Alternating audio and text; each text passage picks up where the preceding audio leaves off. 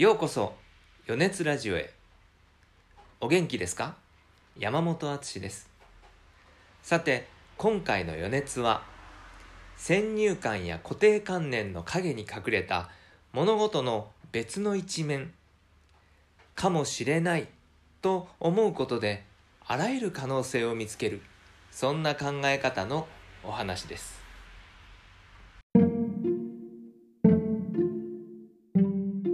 テーブルの上に置いてあるリンゴを見た少年がふとこんなことを考えます。もしかしたらこれはリンゴじゃないかもしれない。もしかしたら大きなさくらんぼの一部かもしれない。実は何かの卵かもしれない。宇宙から落ちてきた小さな星なのかもしれない。男の子の想像はとどまるところを知らずどんどん発想が膨らんでいきます。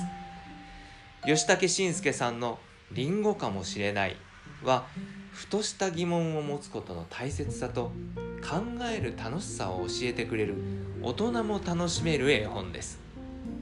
誰しも〇〇であるべきだと無意識のうちに信じ込んでしまっていることがあります。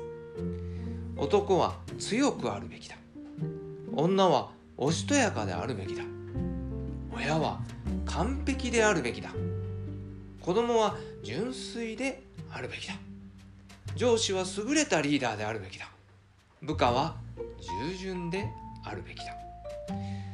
こういう考え方ばかりしていると他人にもそして自分にも厳しくなりがちでエスカレートすると人間関係が悪くなったり精神的に追い詰められて心がしんどくなってしまったりします。その原因は自らの先入観や固定観念に疑問を持たず何事もすぐに判断しようとしてしまうからではないでしょうか。男は強くなくてよいかもしれない。女はおしとやかでなくてよいかもしれない。親は完璧でなくてよいかもしれない。子供は純粋でなくてよいかもしれない。上司は優れたリーダーでなくてよいかもしれない。部下は従順でなくて良いかもしれない。あるべきと決めつけずそう思った時こそ立ち止まってかもしれないと疑問を持つ癖をつけることで物事の別の一面を知ることができます。ギリシャ語でエポケーという言葉があります。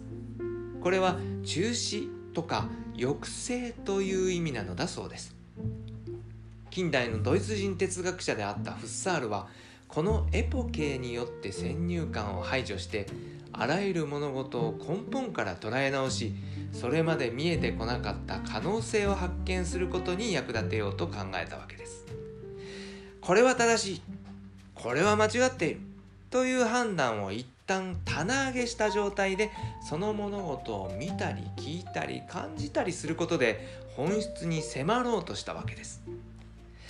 かもしれない思考は凝り固まった考え方からあなたを解放し自分や他の人のことを認めながら柔軟に生きていく術を教えてくれるかもしれません。